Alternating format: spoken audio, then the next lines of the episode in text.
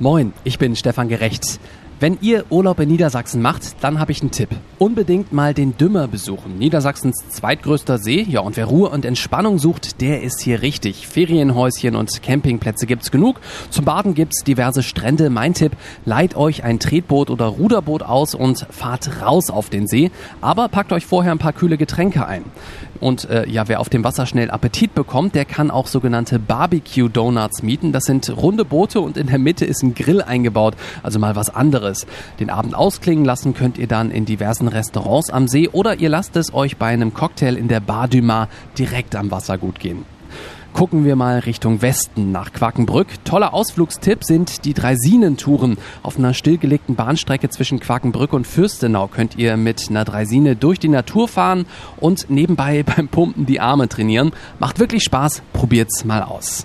Und einen habe ich noch. Ein Tipp für alle, die im Urlaub Action suchen. Fahrt nach Fürstenau. Das ist ja auch für sich schon ein schönes Örtchen, aber in Fürstenau ist auch der Fürsten Forest das größte Freizeit-Outdoor-Gelände Europas. Ja, und das ist ein XXXXL-Spielplatz für Erwachsene. Hier könnt ihr mit Vollgas durch Matsch und Wald brettern. Das Ganze im Quad, im Hammer, im Panzer oder im Geländewagen, auch in eurem. Es gibt aber auch eine Kartbahn, ein riesiges Paintball-Gelände oder Laserspiele in einem alten, dunklen Kasernengebäude. Wenn ihr dahin wollt, packt unbedingt Ersatzkleidung ein und freut euch schon mal auf die anschließende Dusche. Glaubt mir, die wird nötig sein. Viel Spaß!